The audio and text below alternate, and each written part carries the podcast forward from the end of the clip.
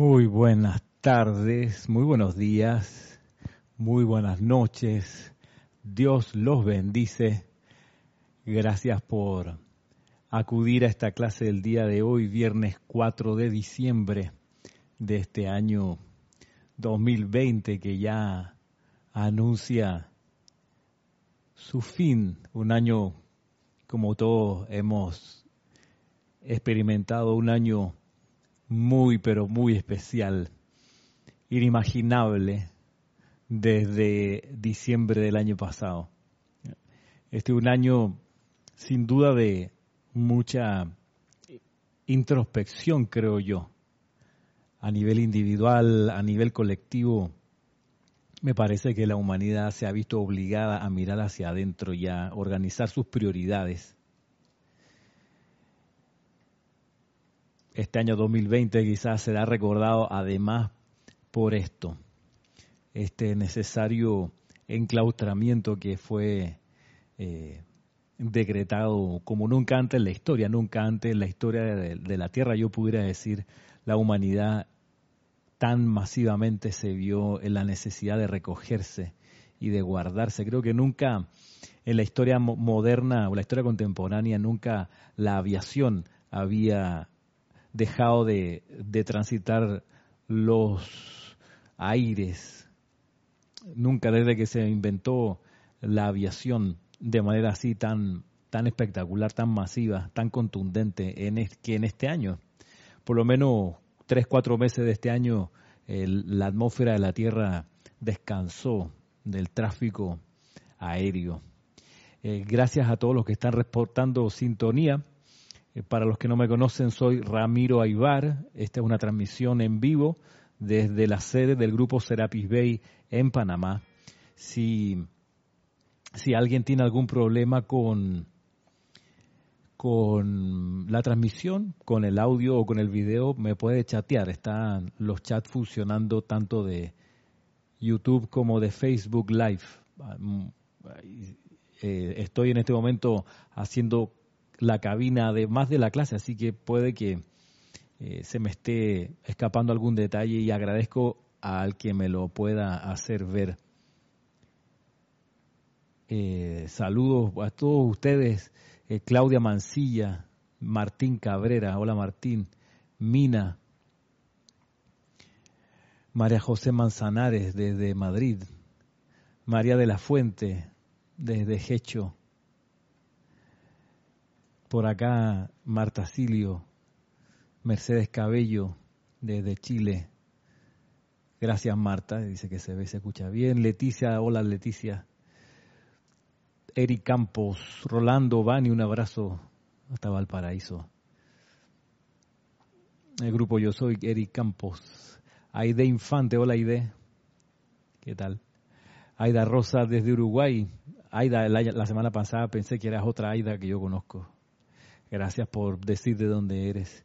María Mirella, hola María. Mónica Elena, ¿qué tal Mónica? Gusto de saludarlos a todos. Este es un año, además Oscar, ¿qué tal Oscar desde Cusco? Sin duda que es un año, como les decía, de recogimiento, pero también es un año de, de politización a todo, en muchos países a la vez eh, ha habido no, un surgimiento de la política, sino de lo político. Y mm, la cuestión es que ese es un buen síntoma. Cuando la gente empieza a ocuparse de lo que le corresponde como ciudadano de una polis, es decir, que sus necesidades van más allá de su metro cuadrado, sino de repente se da cuenta que es parte de una sociedad, es parte de una comunidad mayor que va más allá de su, de su alcance eh, digamos, pequeño eh, y se da cuenta de repente que tiene responsabilidades colectivas, es un paso, creo, en la dirección correcta, porque muestra que hay un aumento de algo bien importante, que es la empatía. La empatía y luego también la madurez. Desde el momento en que la gente dice, ¿sabe qué? Creo que puedo conducir no solo los destinos de mi propia corriente de vida, sino de mi comunidad y colaborar en eso cuando la gente empieza a sentir que eso es posible, está avanzando en madurez. Uno puede decir madurez cívica, sí es cierto, pero también una madurez espiritual. La edad dorada es una edad donde, eh, como decía este filósofo, nada de lo humano me es ajeno. La edad dorada es también un, momento y un estado de conciencia donde me siento conectado con la vida en todas partes. Y, el salir de la, de la pequeña órbita individual y pensar y estirar la conciencia y de repente vislumbrar un futuro mejor para el colectivo donde estoy, eso es un paso en la, en la dirección de, de, de, construir esos puentes, eh, esas relaciones, reconstruir lo que haya, lo que haya caído, lo que se haya deteriorado, deteriorado en, en favor del colectivo. La edad dorada no es una edad de ensimismamiento donde no me importa nada, donde yo estoy feliz meditando y haciendo mis ceremoniales. No, la edad dorada también es donde vuelve a nacer la comunidad social, el tejido de, fraternidad colectivo empieza necesariamente a hacerse parte. Y piensen ustedes que, y bien lo dice la descripción del templo de la llama de la liberación del Maestro Ascendido San Germain, si ustedes revisan esa descripción y si estuvieron en los servicios de transmisión de la llama de la liberación que hicimos por ocho meses este año 2020, ahí ustedes verán que una de las actividades de la Hermandad de la Liberación, la Hermandad de Transilvania, una de sus actividades es la de estar pendiente de los asuntos de gobierno como dice el canto, por eso está esa frase ahí en el canto, los asuntos de Estado y gobierno divino son tratados aquí con amor para que se expanda el bien. Es su plan realizar hoy la hermandad entre el hombre, etcétera. Eh, hola Irene, saludos hasta Venezuela. Si se dan cuenta, esos versos de ese canto están tomados de la descripción del templo de la liberación del maestro ascendido San Germain. Entonces uno puede eh, entender sin problema que en la medida en que se enfatice la conciencia de este maestro y de la hermandad de la liberación, necesariamente la gente va a empezar a sentir que los asuntos de Estado también le competen, también son algo eh, que entran en su órbita, no es algo ajeno. Allá lo que pasa es que hemos estado en una cultura por 40, 30 años donde lo que no, donde lo que importa es lo que uno consume para mostrar, sobre todo. Eso es lo que se ha enfatizado en los últimos 40, 40, 30 años. Entonces las personas valen por lo que consumen. Pero eso necesariamente tiene que cambiar y hemos visto este año 2020, pero ya se veía viendo desde el 2011 hacia acá cómo uno y otro lugar en el mundo, la gente de repente empieza a sentir como algo propio lo que dice el canto. Los asuntos de Estado y gobierno divino son tratados aquí con amor para que se expanda el bien. Es su plan realizar hoy la hermandad entre el hombre, el elemental y los ángeles, una vez más, voluntaria y noble, y así ha de ser. Perdón por la afinación. Pero ahí está, el espíritu del Maestro Ascendido San Germain también es eso, es que los asuntos de Estado nos competen, son parte de lo que nos toca mirar, impulsar, bendecir en la medida que seamos capaces. Saludo también a Melania López desde Canarias y a Gloria desde Managua. Y Mercedes desde Massachusetts y Nancy desde Quito Así que no nos, no nos asustemos como estudiantes de la luz, no nos asustemos ni sintamos que las cosas se están empeorando si vemos que la gente se politiza a nuestro alrededor. ¿Qué quiere decir que se politiza? Se politiza en el momento en que siente que cree que su comunidad, su país puede tener un destino mejor y se pone a, elaborar acerca de ello. Hay ejemplos en todas partes, lo comentábamos la vez pasada hace tres, cuatro meses atrás, ¿se acuerdan? Hubo una explosión de un almacén de fuegos artificiales en Beirut, la capital del Líbano. Y dos semanas después cayó todo el gobierno. El primer ministro, todo el, el gabinete completo renunció. Y tú dices, pero ¿qué tiene que ver una cosa con la otra? Si esto fue un accidente en un puerto y lo otro es algo político. ¿Qué tiene que ver? ¿Dónde está la relación? Y si uno conoce un poco la historia, por ejemplo, de ese país, ese país venía con, con serios problemas de, de, sociales acumulándose a lo largo de los años y había tenido el 2018 y el 2019 muy fuertes protestas de la gente por cambios en su sistema de vida, en su sistema económico, en su política. Pero eso se puso como en el congelador cuando vino la pandemia y la gente fue obligada a irse a las casas. Y se bajaron, como pasó en muchos lugares, se bajaron la intensidad de la, de la protesta y las demandas públicas porque la gente se empezó a cuidar por la pandemia. Pero de repente vino esta explosión accidental, uno pudiera decir, sabiendo que en realidad los accidentes no existen, pero digamos que un elemento, un elemento eh, externo y eso hizo que la gente dijese, ¿sabe que esta es otra prueba de la necesidad de hacer un cambio? Y salieron otra vez a las calles desafiando las normas de restricción y dos semanas después caía el gobierno del Líbano. Eso, eso no solo pasa ahí, pasa en muchos lugares. Entonces, ¿qué es lo que podemos uno, puede uno interpretar? Uno puede interpretar varias cosas. Primero, que eso que es parte del, espíritu de la hermandad de la liberación de Saint Germain, del, del templo de la llama de la liberación, eso es algo que empieza a permearse masivamente. La gente empieza a sentir que los asuntos de Estado y gobierno divino tienen que ver con ellas. Ya no es algo ajeno allá los políticos y los partidos, no, de repente incluso los partidos son impertinentes, no los queremos ahí, queremos nosotros los ciudadanos aportar porque creo, creemos que tenemos la capacidad de hacerlo. Primero. Segundo, otra forma de entender esto es que recordemos que la llama violeta de liberación, su objetivo primordial, su diseño original tiene que ver con, la, con permitir que la liberación del Cristo interno ocurra, que pueda pasar a través de las cadenas de la limitación del ser, del ser externo. Entonces, es como causa y efecto también. Si le metimos ocho meses, atención, amor, canto, transmisión de la llama al Maestro Ascendido San Germain, a la llama violeta de la liberación, a la hermandad de la liberación, necesariamente ese fuego que lo flameamos por la atmósfera baja, necesariamente eso ha tenido que impulsar a los santos seres crísticos de las masas a liberarse. Entonces es normal que haya despertares así masivos.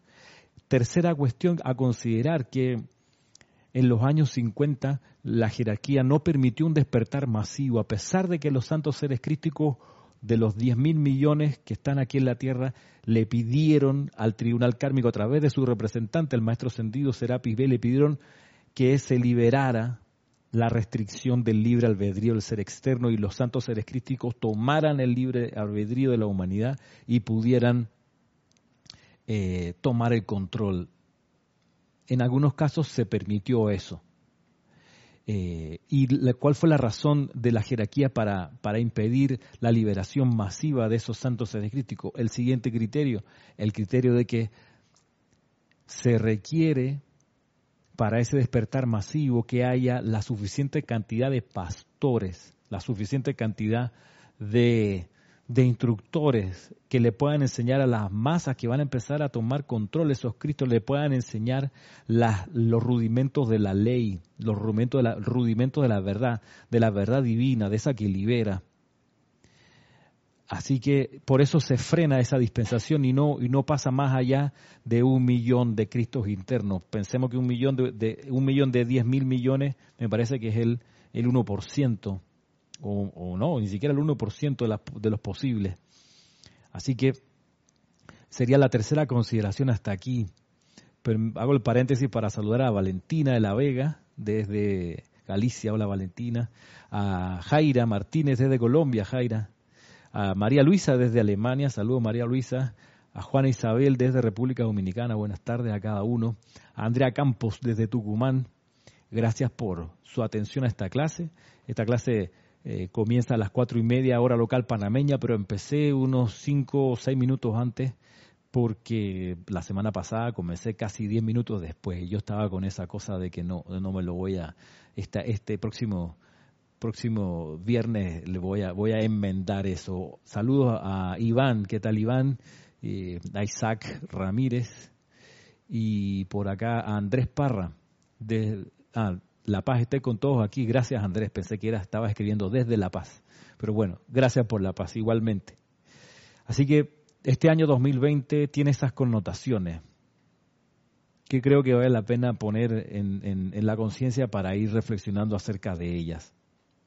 Hemos estado avanzando en estas clases de viernes en un tema que a mí me encanta, que es este tema de la relación entre Chela y Gurú. A mí me encanta porque, entre otras cosas, como la hemos visto desde clases para acá, eh, Keila, saludo hasta Perú, lo que hemos visto desde varias clases hasta acá es que esa relación entre, entre un chela y un gurú, si bien nosotros todavía no estamos ahí porque hemos de hablar, hablar con sinceridad, ninguno de nosotros es chela, no nos comamos el cuento, no nos, que no se nos suba el humo a la cabeza, no somos chelas todavía. Así que cuando vemos un libro como este, El Sendero del Chela, es como, es como, como el estudiante que está en secundaria y le gusta la biología y faltan dos años para que se gradúe, pero ya siente que lo que quiere es ser médico o médica y agarra los libros de, de, medicina de, de, un tío y los empieza a ojear, así cuando va de visita. ¿Y dónde está fulanito? Todo el mundo en la cocina conversando, tú sabes, eh, haciendo la sobremesa y no, no, no, que hasta metido allá en la biblioteca el tío. ¿Y qué es lo que está haciendo? Está revisando los libros de medicina del tío que es doctor o médico. Eso es lo que nos pasa en esta ocasión. De repente sentimos que no es, no es suficiente con ser estudiante de la luz. Llega un momento en que de repente decimos, mmm, eso de ser chela, hmm, pudiera ser más interesante. Tenemos ejemplos de chela, por ejemplo, Guy Ballard. Guy Ballard fue chela del maestro ascendido San Germain. Pero para ser chela del maestro ascendido San Germain, antes fue chela del maestro ascendido Kusumi. Eso hay que tenerlo en cuenta. Él no fue que un 16 de agosto de 1930 caminando en Mount Shasta por casualidad se encontró el maestro ascendido San Germain. No, eh, Guy Ballard estaba muy consciente de ese encuentro porque ya había tenido cierto entrenamiento con el maestro Sendio Kusumi. Entonces de repente tú dices, mmm, eso puede ser interesante, dar el paso y ser chela, más que solo discípulo. Pero además me gusta, me gusta esta enseñanza, o este, este ángulo de la enseñanza, porque te, te ayuda a, a, varias cosas. Primero, a ser buen hijo. A ser buen hijo, en el sentido de que uno aprende a mirar al gurú como un padre. Pero no solo eso, sino ser un colaborador. Porque no basta con ser buen hijo, también hay que en algún momento ser colaborador. Y es ahí donde los maestros ascendidos, lo hemos visto en las clases anteriores, apelan a que nosotros demos un paso de madurez y, y encaremos la relación gurú, chela, de forma madura. Ah, la semana, las semanas anteriores hemos visto dimensiones de esa madurez. Para comenzar, uno no llega a la búsqueda de un maestro ascendido sin haber primero conocido bien y entendido cuál es su propia razón de ser. Y uno dice, esta es mi razón de ser. Y de repente uno la reconoce. Y dice, mmm, mi razón de ser es esto, esto y lo otro. Y esto, esto, esto le da sentido a mi vida, a mi razón de ser. O sea, se puede caer un montón de cosas a mi alrededor, pero no esto. Esto es mi razón de ser.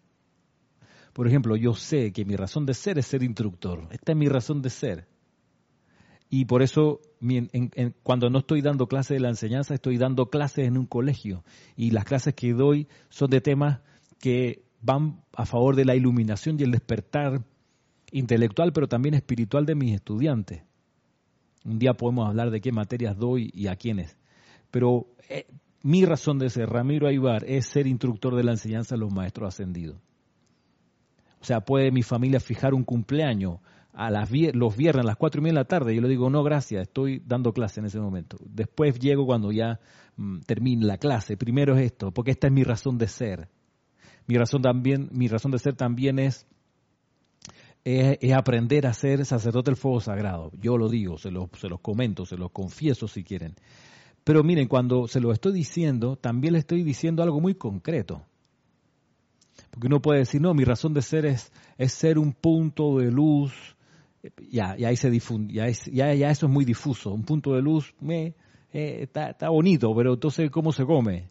O sea, ¿cómo lo ejecutas eso? De, que, de ahí tan importante que cuando uno define la razón de ser de uno y uno se da cuenta y uno la, invoca, la pide, amada presencia, yo soy, devélame cuál es mi, mi razón de ser. Eh, te va a empezar a salir eso, claridades, cosas concretas, para que, para que tengas algo con lo cual acercarte luego a un maestro, decirle, maestro, mi razón de ser es esta, estuve estudiando que la tuya es la misma o parecida a la mía, quiero colaborar contigo. Y eso, eso es una de las cosas que hemos visto en las clases anteriores. A ver, ¿qué dice Yubitsa? Dice, qué buen ejemplo para comprender qué es un chela y la distinción con el discípulo. No sé si es una pregunta, Yubitsa, o es un comentario. Eh, puede ser un comentario porque no hay signos de pregunta. Ahí te agradezco que me aclares. Pareciera de repente que es una pregunta, pero como no tiene signo de pregunta, no me atrevo a contestarte. Eh, Laurien, debe ser Laura González de Guatemala, ¿verdad? Saludos también. Y Mirta desde Santiago, Roberto desde Santiago, Maricruz desde Madrid, España y Paola desde Cancún. Así que veamos hoy qué otros elementos de la disciplina requerida al Chela están contenidos en este libro, el volumen 2 de El Sendero del Chela. Ya la semana pasada habíamos avanzado con lo que enseña el Mahachohan. Vimos lo que dice el maestro Sendido el Moria de cultivar la obediencia, el silencio y la ausencia de curiosidad. Eh, y el maestro, el amado Mahacho Han, luego nos decía que es importante buscar la vibración de los maestros ascendidos, buscar la vibración. Entonces, al final del discurso, en la página 7, aquí el maestro, el Mahacho Han, da una técnica, y eso es lo que quiero que consideremos hoy comenzando. Dice lo siguiente. Quisiera sugerirles que se recogieran así fuera por tan solo cinco minutos tres veces al día, en la mañana, al mediodía y por la tarde, y contemplaran a cualquier maestro con el que tengan afinidad, permitieran que la conciencia, permitieran a la conciencia del maestro fluir al interior de sus asuntos, hicieran llegar sus sentimientos alrededor de la gente con la cual están asociados, pidieran y recibieran la imagen de su presencia a través de la carne, ya que déjenme asegurarles, es de esta manera, y sólo de esta manera, que lograrán la conciencia de maestro ascendido. Oigan, el Mahacho Han, maestro de maestros, señor de señores, está dando una pauta súper sencilla, pero súper clara para alcanzar la conciencia de maestro ascendido. ¿Qué, qué virtudes hay en, la, en, haber alcanzado la conciencia de maestro ascendido? Una que vimos hace un par de clases atrás, que uno se protege de una corriente discordante que es la atmósfera que se llama desesperanza. Si uno no tiene la conciencia, si uno no cultiva la conciencia de un maestro ascendido, la corriente de desesperanza te va a comer va a terminar contigo. Cuando uno tiene esa conciencia de maestro ascendido, se protege de la desesperanza. Y es como aparece en la novela Relato de un náufrago de Gabriel García Márquez, los que la hayan leído. El náufrago está en una, en una balsa, eh, navegando por 10 días a la deriva, y dice que a las 5 de la tarde siempre él se dio cuenta que aparecían tiburones porque estaba naufragando, naufragó en el Caribe, eh, y a las 5 de la tarde siempre había tiburones que iban eh, pues a comer los pececitos que se iban poniendo alrededor de la balsa. Y nunca, salvo un momento de peligro, donde casi casi, pero nunca los tiburones se lo comieron a él. Decía, cuando, cuando es muy fácil que un tiburón me empuje por abajo en la balsa, me tira al agua y me come en tres segundos. Pero no pasó. No pasó. Él sobrevivió a eso. Y entonces la conciencia de maestro ascendido es un poco esa protección. Tú estás dentro de esa conciencia y alrededor puede la, la, vibración, la energía discordante eh, destruirse a sí misma, pero no te afecta a ti. Ese, esa es una de las gracias de la protección de la conciencia del maestro ascendido. Pero vamos a repetir por si alguien, alguien no lo, no lo no lo captó.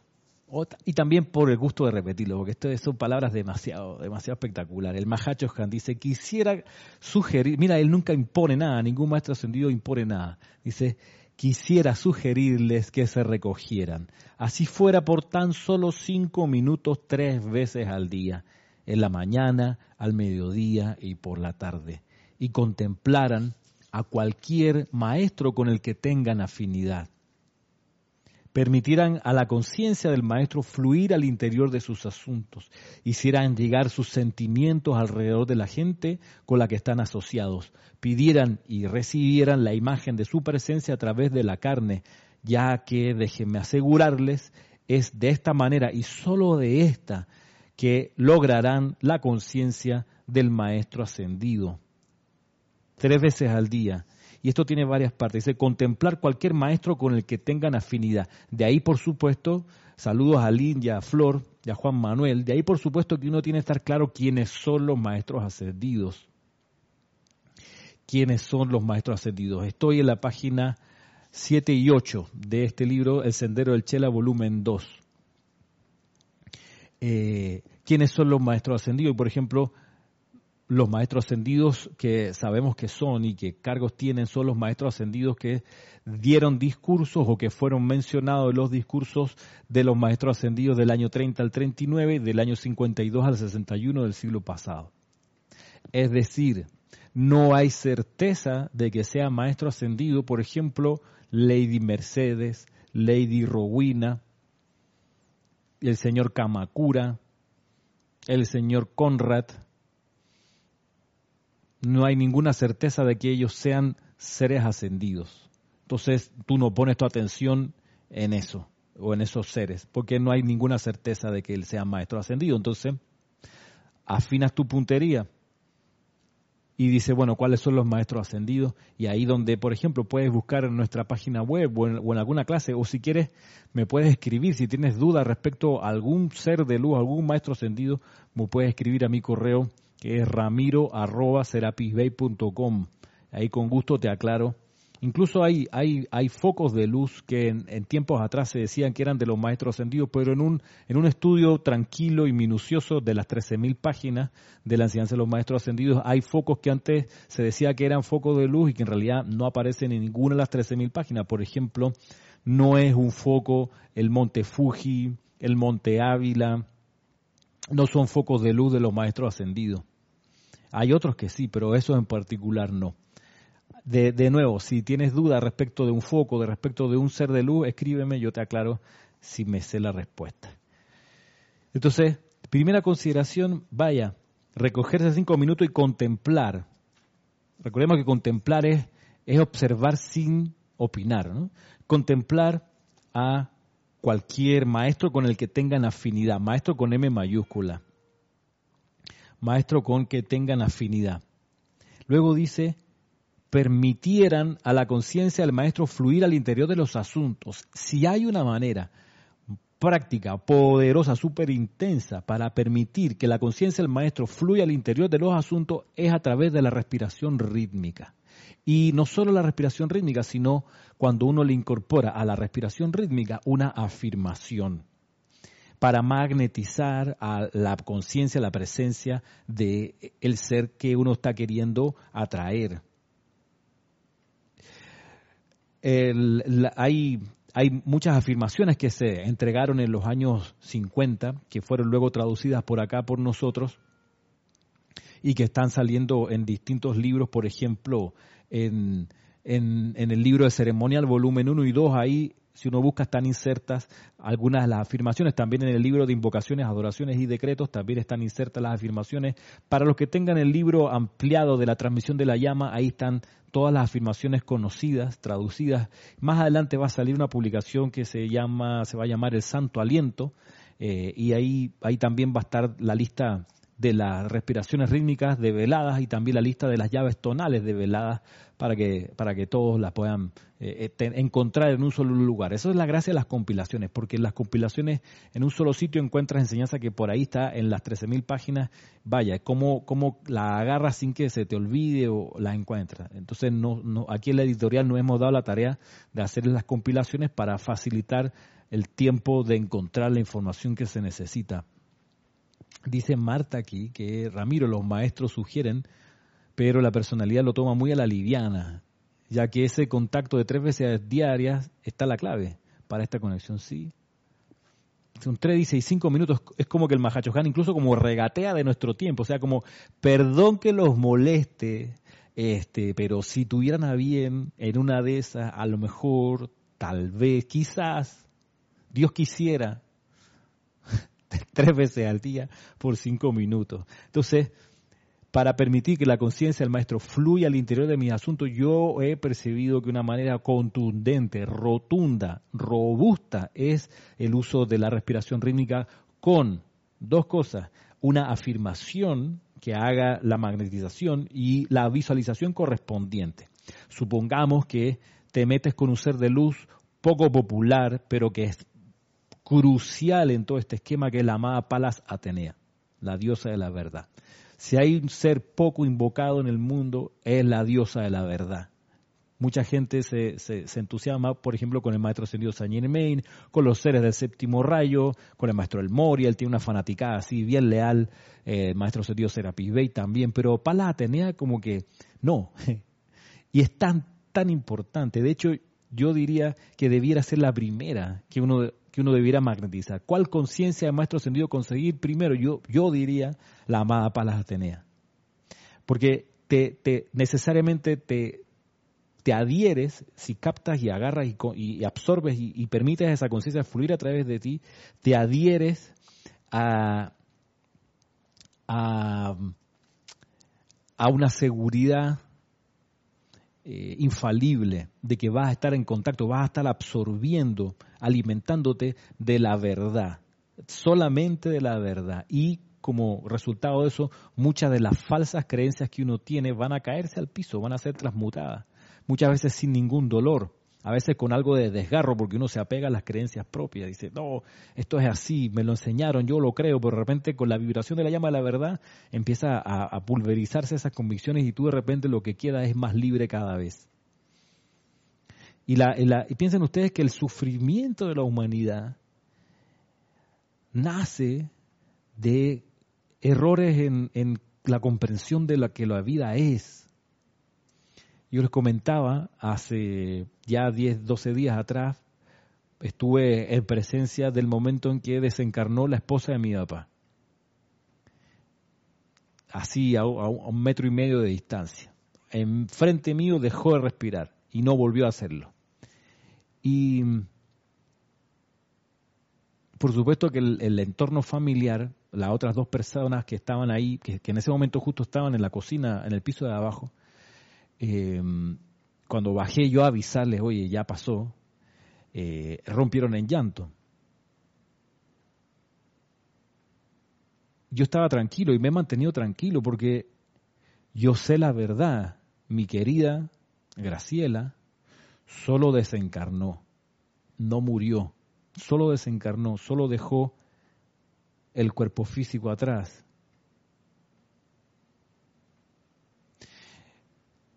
Y eso me mantiene en paz. Miren que no me mantiene indiferente, no me genera eh, aislamiento, no me genera egoísmo. En realidad no, lo contrario. O sea, sabiendo yo que venía el tránsito, me fui a estar con ella o cerca, donde pudiera hacerle más llevadera a la transición. Y los días que han seguido, eh, por supuesto que uno, uno, extraña a la gente cuando parte, pero también eh, estoy tranquilo y, y, contento de que está en un mejor lugar, porque sabemos que al encarnar aquí necesariamente se constriñen todas las variables, toda la posible expansión se reduce mucho para entrar al plano de la forma. Y cuando salimos del plano de la forma, las variables empiezan a expandirse otra vez y tenemos más posibilidades de ser luz y de crecer y de expandir nuestra conciencia. Así que de todos modos, meterse en la encarnación es meterse en un zapato apretado.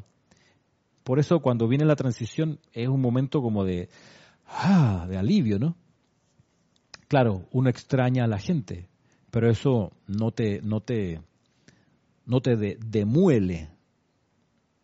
Y, y eso, ¿por qué la gente lo sufre? Porque tienen una falsa comprensión de la vida en esto.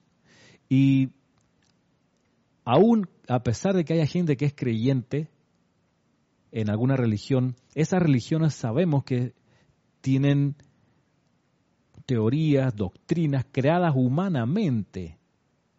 Humanamente, piensen ustedes que si uno agarra la Biblia y, la Biblia del Viejo y del Nuevo Testamento, tú agarras esa, esas 1300 páginas o 1700 páginas, las agarras y luego agarras la enseñanza de los maestros ascendidos, uno ve que en la enseñanza de los maestros ascendidos son muy pocas las referencias eh, a la Biblia y son como con pinzas, o sea, te dicen tal y cual cosa y es un versículo del Nuevo Testamento. Tal y cual cosa es, imagínense, hay un solo, hay dos salmos que el Mahacho Han eh, rescata, por decirlo así, y, nos muestra que son valiosos, que él creo el 91 eh, y otro más. Para de contar. Pero el resto de la humanidad cristiana, evangélica y católica, agarra la Biblia, el Viejo y el Nuevo Testamento, y creen que eso es palabra de Dios y que es perfecto cuando sabemos que no, que ahí hay muchísimo de creación humana. Eh, y si uno se mete a los libros del Antiguo Testamento, esos a veces son, son libros de historia, son libros de ciencias políticas, algunos son de teología. Y, y a pesar de eso, mucha gente cree que es Dios hablando allí. Entonces, ¿cómo, cómo uno pudiera esperar que la gente sea feliz? ¿Cómo uno puede esperar que con esas concepciones y compresiones humanamente creadas la gente va a liberarse?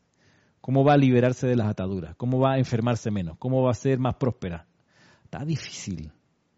Entonces tú te agarras, por ejemplo, de Palas Atenea. Tú dices, ¿sabe qué? Voy por el corazón del tesoro, la verdad.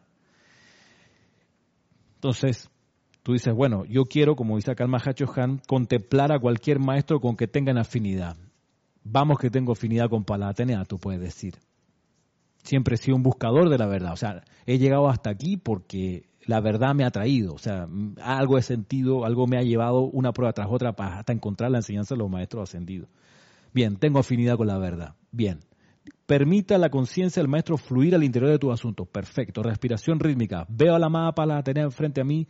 Veo como desde su corazón flamea la llama verde y veo como esa llama verde, mientras hago la inhalación, esa llama verde viene a mí. Y la afirmación que uno puede hacer es la que está en la transmisión de la llama.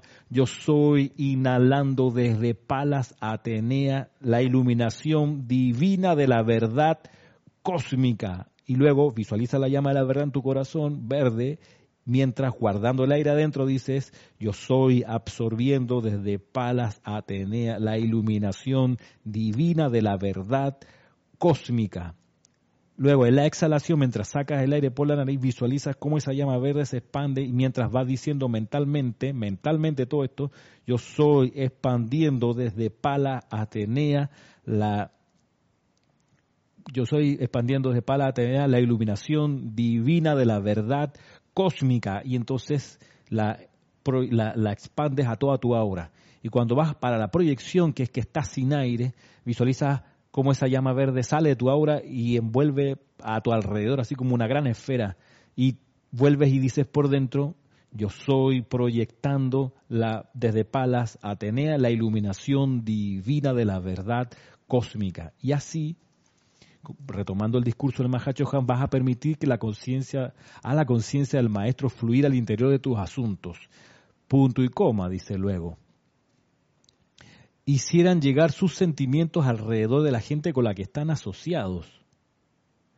Y es ahí donde uno puede usar cómo tú puedes llevarle los sentimientos de este maestro, cómo tú se los puedes llevar a la gente con la que estás asociado. Bueno, aquí donde entra otra enseñanza del Mahacho Han. Él dice que tú puedes que es donde es una de las enseñanzas donde, él hace referencia a uno de los salmos. dice, tú puedes dirigir la luz hacia los lugares y hacia las personas que sabes que durante ese día vas a contactar. Entonces, supongamos, agarras la llama de la verdad, agarras la amada paz la Atenea y la, la, la inhalas, ¿ok? Y a la hora de la proyección, que es cuando te quedaste sin aire, puedes hacer el ejercicio de, en vez de expandir esa llama a tu alrededor así de manera quizá impersonal, dirigirla al lugar que tú sabes que vas a visitar. Dirigirla hacia las personas que tú sabes que te vas a encontrar. ¿Ok? Y eso, en eso vas a poder, como dice acá, hacer llegar los sentimientos de ese ser de luz alrededor de la gente con la que estás asociado. Luego dice, pidieran y recibieran la imagen de su presencia a través de la carne. Eso es lo que también enseña el, maestro sentido Saint Germain o el Mahacho Han de visualizarse dentro del cuerpo de luz del maestro, o aquí en este caso de la gran Palas Atenea. O sea, busca la imagen de este ser y te ves que tú estás dentro de ese cuerpo. Un ratito. Eso, en eso consiste lo que dice aquí pidieran y recibieran la imagen de su presencia a través de la carne. Ya que, déjenme asegurarles, dice el Mahachohan, es de esta manera, y sólo de esta manera que lograrán la conciencia del Maestro ascendido. ¿Qué les parece? Eh, por acá alguien decía que en otras latitudes lloran por el nacimiento de un ser humano y celebran el deceso o defunción. Es otra comprensión de la verdad, claro. Valentina Dice Ramiro, yo hago decretos para ese momento invocando al maestro Saint Germain. El otro día dijiste otros maestros para invocar también en esos decretos. ¿Podría repetirlo, por favor? Gracias. Eh, mm, me parece que ahí se puede invocar en el momento de la transición no solo al maestro ascendido Saint Germain, sino al arcángel Miguel, al Mahacho Han. Si uno está en presencia, por ejemplo, de alguien que es ateo, o sabe que una persona atea está desencarnando, bueno, uno puede invocar a la hermandad de la verdad y al maestro sentido Hilarión también en favor de esa, de esas corrientes de vida. Todavía estamos un año donde hay muchas defunciones, mucha gente que está partiendo. Estaba leyendo una nota donde unos médicos de Italia decían, no, no, ya no sabemos por qué. Eh, ayer o, hoy desencarnaron mil personas por, por, por la COVID. Ya, no, ya no entendemos, porque se supone que era para los mayores de edad, este, los que tienen enfermedades previas, este, y, esta gracia de ahorita ya Claro, hay una partida masiva, hay gente, hay muchos santos seres crísticos que dijeron, no, vamos, suficiente, se acabó la escuela, gracias, se aprendió lo que había que aprender y está desencarnando la gente masivamente. Estados Unidos creo que terminará el año con casi 300.000 desencarnados por esta ocasión. Y miren que es, de todos modos es, es mejor esto que, que, a que se haga a través de una guerra. Porque cuando hay guerra, eh, la guerra hace que los, los pueblos, las sociedades se, se, generen karma entre ellas y y se demora entonces mucho tiempo más en transmutarse el karma discordante entre esas personas. Nanda Luna dice, Ramiro, reducción de la población. Eh, yo no lo veo por ese lado, Nanda. te lo digo porque la, población se viene reduciendo desde, mm, desde los años 50 en adelante, incluso más para atrás. En el inicio, desde el inicio de la revolución industrial, la, la reducción de la población, si bien ha habido un aumento, a, lo que voy, por el ángulo de la reducción va por el ángulo de la, de la disminución cada vez mayor de las tasas de fecundidad. Hay que saber que la, población solo aumenta si la tasa de fecundidad es de 2.1 hijos por mujer. Y, y hay muchos países donde la tasa de fecundidad está súper lejos de ese 2.1 la mayoría de los países europeos está muy por debajo del 2.1, está en 1.8, en 1.7, en, en 1.3 de tasa de fertilidad. Y a esa tasa de fertilidad, a 1.3 hijos nacidos por mujer, no hay forma de que la población aumente. Lo que pasa es que no, no se ve la caída brusca de la población porque como contrapartida hay un aumento en la esperanza de vida, eso lo, debes saber, ¿no?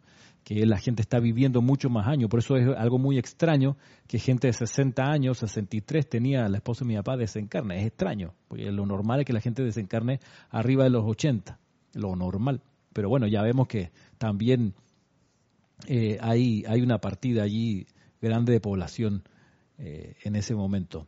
Digamos que esto, si lo miramos como un gran salón de clases, que la escuela está acomodándose como muchas escuelas, por lo menos en Panamá, donde la norma es que ya no se, no se permiten salones de 40 estudiantes. Y donde yo me formé, en la escuela donde salí, éramos siempre fuimos entre 44 y 45 compañeros dentro del salón. Yo no sé cómo uno aprende ahí, lo poco que aprendí. Eh, y pero ya en, nuestra época los salones de clases no la norma es que máximo tengan 23 estudiantes como mucho 25 como mucho, así como vamos a hacer una excepción, pero están reduciendo porque entonces se aprende mejor cuando hay menos gente en el salón. Pero bueno, detalles aquí y allá. Estamos, tenemos tiempo. Eso es lo bueno de comenzar temprano, porque tenemos tiempo para poder avanzar aquí, cosas que quedaron pendientes la vez pasada. Eh, conocer la verdad, dice Roberto, y la verdad os hará libre, lo cual no lo hemos tomado en serio ni siquiera los estudiantes de la luz. Bueno, en eso estamos, Roberto. Aprendiendo a amar la verdad, porque no es cosa de estudiar y estudiar, sino amar, amar y amar. Y de repente en ese amor por la verdad uno empieza a iluminarse y a comprender mejor. Así que, recapitulando, conseguir la conciencia del maestro ascendido es necesario para poder ser chela, y para conseguir esa conciencia de maestro ascendido, el Mahacho Han nos sugiere que nos recojamos tres veces al día, en la mañana, en la tarde y en la noche, o en la mañana, a mediodía y en la tarde, contempláramos a un maestro ascendido con el que tengamos afinidad, permitiéramos a la conciencia del maestro fluir al interior de nuestros asuntos, hiciéramos llegar su sentimiento alrededor de la gente con la que estamos asociados, pidiéramos y recibiéramos la imagen de su presencia a través de la carne. ¿Ok? aquí. A ver. Eh, hola, un amigo le dice observar su por el miedo. Ok, estoy leyendo aquí un mensaje que manda Maika. Que se compañero cuando poder respirar. Claro, eh, sí, es, cosas así fuertes ocurren cuando se está en, proceso de transición. Vamos a ver el siguiente extracto que lleva por título ¿Cómo estar con el maestro? Y, este lo da eh, DT o DT Marches, o March, que era el seudónimo que usaba la mamá de Geraldine Chente para eh, publicar algunos de los pequeños ensayos o comentarios que ella eh, ponía en el Puente de la Libertad. Hay que recordar que el Puente de la Libertad tenía como editor al maestro ascendido el Moria. Entonces, cuando uno ve en el Puente de la Libertad textos de seres no ascendidos, pasaron por el filtro del maestro ascendido el Moria, ¿ok? Y, este, este texto vale, vale la pena en oro lo que dice. Miren, ¿cómo estar con el maestro? Esto, esto te, da, te da luces de algo bien, bien puntual, que a mí me encantó cuando lo encontré de vuelta ahora que lo volví a leer. Dice, dice aquí la enseñanza, muchos de los peregrinos retornantes al sendero lamentan que no pueden ver a sus maestros y, y, ayudantes invisibles. Pero es menester recordar que forma es una fase pasajera, que debido a la forma que el hombre cayó y que al espíritu creativo interior se le está enseñando a no enredarse de nuevo en sus redes, aún hasta el extremo de ver un maestro. Se nos dice que, comillas, a Dios nadie le vio jamás, cierro comillas, una referencia del Evangelio de Juan, capítulo 1, versículo 18, así como tampoco de hecho nosotros nos vemos unos a otros. Curiosa esta afirmación, ¿no? Parte de conseguir la conciencia de un maestro ascendido, como yo les decía, es protegerse de la corriente de desesperanza que es la atmósfera. Esa es una, una dimensión. Pero también conseguir la conciencia de maestro ascendido te va a permitir ver más allá de las apariencias por ejemplo, la apariencia de que la muerte no existe en verdad, lo que hay es una transición, y también la apariencia de eh, que uno al final de cuentas nunca se encuentra con personas, sino con fuerzas que pasan a través de las personas. Entonces, por eso dice aquí el texto de que, bueno, así como en realidad tampoco nos vemos unos a nosotros, uno, uno, unos a los otros. En realidad, dice aquí, todos los hijos de Dios son puntos de conciencia en la octava humana, encasillados en formas de carne, pero en las octavas superiores, los seres liberados, están vestidos con un ropaje sutil que es invisible a la visión mortal, pero que no los hace de ninguna manera una aparición intangible. Más bien son centros irradiantes, fuertemente desarrollados de conciencia despierta, que son capaces de dejarse sentir sin ninguna incertidumbre cuando la ocasión así lo amerita. Luego, es evidente que sería un insensato desperdicio de preciosa energía de parte de estos sabios maestros pasar por el proceso de reducir la tasa vibratoria de sus vehículos sutiles para asumir la semblanza de la forma humana solo para satisfacer la curiosidad o quizás vanidad de algún individuo, cuando todos sus esfuerzos están comprometidos en tratar de destetar al aspirante de la fascinación de la forma y su peligrosa reacción sobre el alma humana. Cuando una persona sinceramente contempla a un maestro ascendido, amorosamente habitando mentalmente en su perfección características y métodos y méritos, ese individuo infaliblemente entra a su radiación y aura. Cuenta con la asistencia indivisa del maestro mientras que se autosostiene dentro de su presencia y su alma y espíritu se benefician, mientras que si lo viera en la carne, como quien dice, la mente externa estaría sorprendida y perturbada con muy poco beneficio para la conciencia interna. Mediante la contemplación es posible reconocer infaliblemente la vibración de los distintos maestros. No es menester codearse con las masas ni provocar la envidia de otros individuos para, para entrar a su presencia de los maestros. Uno puede sentarse en la privacidad de su propia recámara en cualquier momento, pensar en el maestro que se desea contactar y entonces elevarse en conciencia y volar como una flecha a su presencia. Es así de fácil. La tarea del hombre, de la mujer, consiste en elevarse mediante un diario esfuerzo consciente y salir de la conciencia humana dentro de la cual ha caído. La contemplación tanto de la hueste ascendida como de la hueste angélica contribuirá a elevar su conciencia.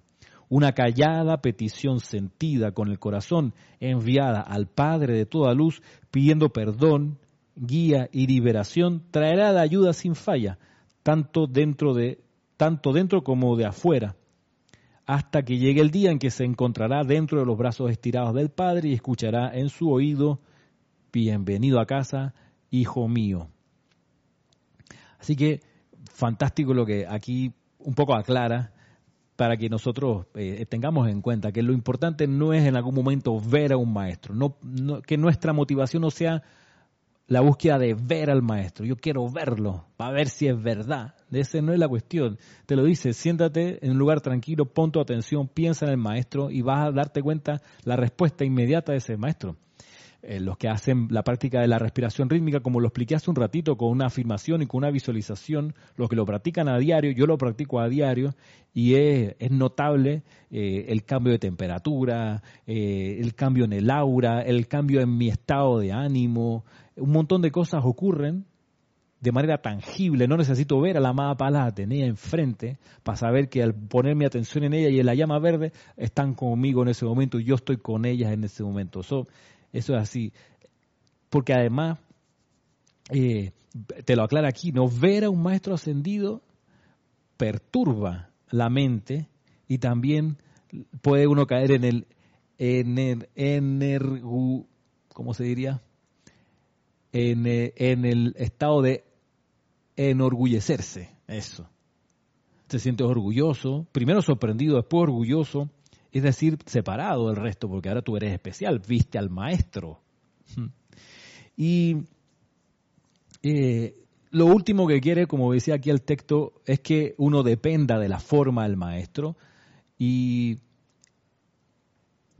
el, lo último que uno quiere, lo último que quiere el maestro en realidad, pudiéramos nosotros deducir de estas palabras, lo último que quiere es un fan, es un, es un fanático, es un, así un seguidor, como, como los artistas tienen sus fans y, los deportistas.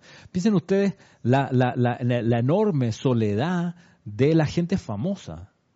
O sea, la gente famosa no puede ir al supermercado, no puede ir al cine. Eh, no puedes andar por la calle, no puedes salir a tomar un taxi, porque si lo reconocen, eh, la gente, las masas van a buscar quitarle algo, dame algo, un pedacito de ropa, un autógrafo, una, una foto. Miren la soledad de gente famosa, por ejemplo, en estos días que desencarnó también Maradona. Él, muy, gran parte de su angustia existencial es que se sentía súper solo, o sea, la gente se divertía con él, se sentía feliz con las cosas que él hacía, pero él cuando ya se iba a acostar por la noche, mm, estaba eh, con esa angustia que acompaña a la gente famosa, de que a la hora de la hora son gente muy solitaria, porque las amistades que tiene alrededor son amistades de conveniencia, que están ahí mientras el tipo es famoso, mientras ella es famosa. Eh, como dice la canción de Sabina, ¿no?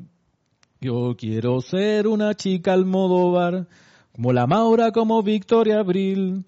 Porque claro, mientras estás de famosa, estás por ahí viajando en una limusín, ¿no? Como dice la canción, con Madonna, eh, de París a New York, eh, pero de repente ya pasa la ola de eso, ya no eres famoso, entonces, o soledad, y vienen las, entonces las adicciones, la necesidad de llenar ese vacío con algo. Entonces, el maestro sentido no quiere, además que la, esos famosos lo que tienen alrededor, claro, son gente, en el momento de fama, gente con, con, con intereses mezquinos, pequeños. Eh, nadie va en plan de ayudarle, ¿ok? Por eso muchos famosos y gente del mundo así de la, de la farándula, al final regresan a sus amistades de barrio, se refugian en sus familias si todavía los tienen, y van, van, van buscando dónde hay amor verdadero, donde hay verdadera compañía. Entonces, ¿por qué? Porque se dieron cuenta que las compañías de la fama son, son livianitas, son, son, son de plástico, son transparentes, son, no son amistades, no hay amor ahí, hay conveniencia, hay ponte al lado para tomarme una foto contigo. Entonces, ese estado de conciencia es un estado de conciencia infantil y tú no quieres llegar donde un maestro ascendido con ese estado de conciencia, de que voy a buscar al maestro ascendido Jesús y todos los días lo voy a invocar para que se parezca, aparezca un día aquí. No, hermano, será la cuestión, es, tú lo vas a invocar para colaborar con él. ¿Cómo hago para ayudarte, maestro? ¿Qué puedo hacer? Claro, como dice aquí María Luisa, yo conozco gente famosa y disfrutan muchísimo de ser conocidos y que la gente le admire, luchen por estar cerca de ellos, ¿sí? Hasta que dejan de ser famosos. Y eso se vuelve en una adicción, que, les pregunten, que los entrevisten, que salgan los likes en, sus redes sociales. Eh, pero no hay, tú no consigues 60 mil personas que te amen lealmente hasta el fin de los tiempos, como tú pudieras llenar un estadio de 60 mil personas, ¿ok? Eh, y así. Entonces, por eso uno, uno cuando busca la relación con los maestros ascendidos tiene que despejarse y quitarse de la cabeza la idea de que el objetivo es ver al maestro. El objetivo no es ver al maestro, el objetivo es absorber e irradiar luego la conciencia de maestro ascendido, que es lo que se necesita aquí en el plano de la forma. Dice, como dice aquí Rosa María Parrales, Dios te bendice Ramiro desde Nicaragua, cuando se hace meditación diaria y se visualiza a un maestro y la llama, lo que ocurre es que se siente diferentes cosas, ya sea calor, calma, paz, amor, diferentes cosas, es cierto, en la respiración rítmica. Luego viene, después de hacer esa práctica de la respiración rítmica con estos elementos que hablamos recién, eh, viene el momento del aquietamiento que es cuando ya uno deja atrás la respiración, vuelve a respirar normalmente y ya no se ocupa de visualizar nada, sino de aquietarse. Recordemos que son dos los requisitos aquí, o los dos, patas de, de esto, ¿no? Una parte es la activa de sentir, de proyectar, y la otra es de calmarse, aquietarse y permitir que esto fluya. Para que eso fluya hay que poner su atención en decir por adentro, yo soy, solamente yo soy. Así que, efectivamente, entonces, ¿qué hora es? Ya nos quedan 10 minutos. Perfecto. Estamos, estamos a 10 minutos de terminar, sí, porque comenzamos un poquito más temprano hoy. Eh, por lo pronto, aprovecho y doy gracias a los que están enviando sus preguntas tanto por Facebook Live como por YouTube. Eh, como dice acá Roberto Fernández, en cambio uno con conciencia de maestro ascendido sí puede llegar a amar a 60.000 personas, sí, a todas, a medida que vayan apareciendo una tras otra, porque el maestro ascendido ama a todos. Entonces tú captas esa conciencia y la irradias, y la, gracia de irradiarla es que entonces otras personas pueden ponerse así de amorosa y amar al, al cualquiera que se le atraviese, y amarlo genuinamente, es lo que conversábamos en las clases anteriores disciplina requerida al chela. Eso es lo que estamos viendo. La disciplina de encarar la relación con el gurú de manera adulta, de manera madura, de manera colaborativa. Y cultivar esa relación, como decía el Mahacho Han, al menos tres veces al día por cinco minutos. No es nada del otro mundo.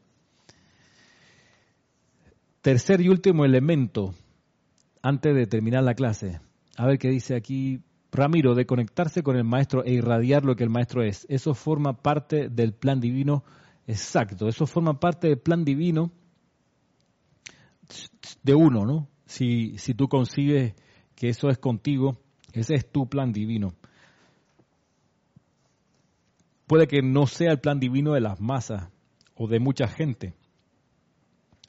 Yo pudiera plantear una tesis aquí. La tesis es que si uno está conectado a estas clases y a esta enseñanza, es porque parte del plan divino propio es esa conexión con el maestro y la consecuente radiación de lo que el maestro es. Eso es parte del plan divino, eso es parte entonces de nuestra razón de ser, de lo que da sentido en esta encarnación aquí. Esa relación de amor con un gurú maestro ascendido bien importante, y a propósito que hemos hablado, Palas Atenea, la sugerencia que ella da, aquí avanzando en las páginas, voy a la página 11, protección diaria del Chela número 2, vamos a dejar la número 1 para la próxima semana. ¿Qué dice la número 2 de la amada Palas Atenea? Dice lo siguiente, amados míos, hay muchas corrientes de vida despertándose a la presencia del Cristo en su interior, y así es que debe ser. Les hablo específicamente de este desarrollo, ya que existe un lugar en particular donde las fuerzas siniestras esperan con una actividad pulsante de codicia y miedo. Parece que la misma ofusca la conciencia de aquellos que momentáneamente bajan la guardia cuando se absorben en prolongados vuelos de la imaginación.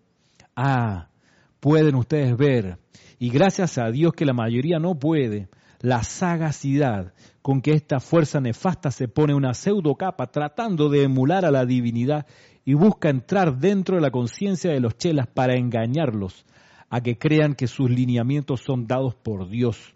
Les imploro que no den inicio a sus actividades diarias sin primero ponerse su manto de luz y la armadura protectora del arcángel Miguel. La protección es de una importancia vital para las actividades orientadas al desenvolvimiento espiritual de todos los chelas. Amada Palas Atenea. El tema aquí es la necesidad de protegerse, necesidad de protegerse, ya lo dice aquí, con el manto de luz y la armadura de protección del arcángel Miguel, porque hay una fuerza muy insidiosa, nefasta, como dice ella, que ofusca la conciencia de muchos estudiantes y va a tratar de meterse por cualquier huequito que haya posibilidad, que es una, una fuerza pulsante, dice, de codicia y miedo que está en la atmósfera de la Tierra donde nos desenvolvemos. Ya hablábamos de la desesperanza minutos atrás, pero también codicia y miedo. La codicia es ese, afán desmedido por conseguir algo, lo que sea, sobre todo cosas materiales, o, o poder, o alcance de control sobre la gente. Codicia y miedo. Si, si, hay un lugar donde yo he experimentado que eso está bien, bien espeso, bien condensado, es en los tribunales de justicia, donde hay esa, esa cualidad clarita, codicia y miedo.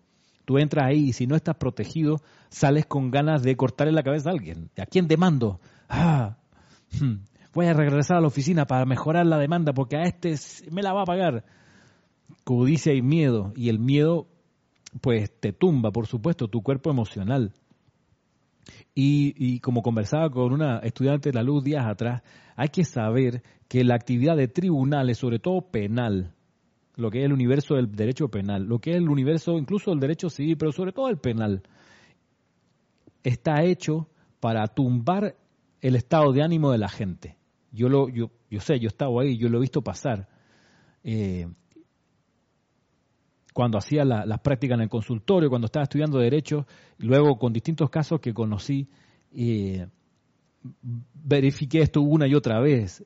el acumulado de energía allí está condensado para, a propósito, destruir la resistencia emocional de las personas. ¿Y qué es lo que hace alguien que no conoce la enseñanza para aguantar eso? Se vuelca de lleno con más codicia y sembrando miedo lo más posible y hay que saber que eso es así. Y es que no, no es que hay maldad ahí, no, es que hay, no es que hay gente mala, es que es una vibración que está ahí así, acumulada en ese ámbito. Puede haber otros ámbitos en la sociedad donde eso está. Le digo por mi experiencia. Entonces, si uno sabe que va a entrar a un ámbito como ese, lo sensato, si es estudiante de la luz, es que se recontra proteja. Y aquí la amada Palas Atenea habla del tubo de luz, del manto de luz y de la armadura protectora del arcángel Miguel como requisito. Y ahora tú dices, no, pero yo no, no ando en eso, en esos escenarios, yo no me muevo por ahí. Está bien, pero igual vives en una ciudad, igual te codeas con gente, eso está en la atmósfera, la codicia y el miedo. Eh, así que hay que estar pendiente y aprovechar esta sugerencia para tomarla en serio y protegerse. No porque uno quiera ser maestro ascendido, eh, los maestros lo van a proteger a uno. No, no, esto es una, una cosa que uno tiene que procurarse. Uno tiene que buscar la protección, uno tiene que crearla, visualizarla, invocarla, sostenerla. No te la van a sostener ni te la van a invocar a ti. No. Tú la has de, la, has de, has de generarla por tu, propio, por tu propio esfuerzo, en tu propia aplicación. Así que hasta aquí vamos a dejar la clase por hoy hemos avanzado bastante, hemos visto distintos aspectos de esta, de esta, de esta introducción en pos de conseguir comprender en qué consiste ser chela y cuál es, la, cuál es la disciplina que se espera de cada uno de nosotros, los que quieran ser parte del chelado. Veo aquí un mensaje que dice María Luisa, cuando una vida está atrapada por una calumnia injusta, ¿es buena idea invocar a la amada Pala, a la amada Atenea por la verdad? Por supuesto, claro que sí. Eh, por supuesto, claro que sí. Que se manifieste la verdad en todo eso.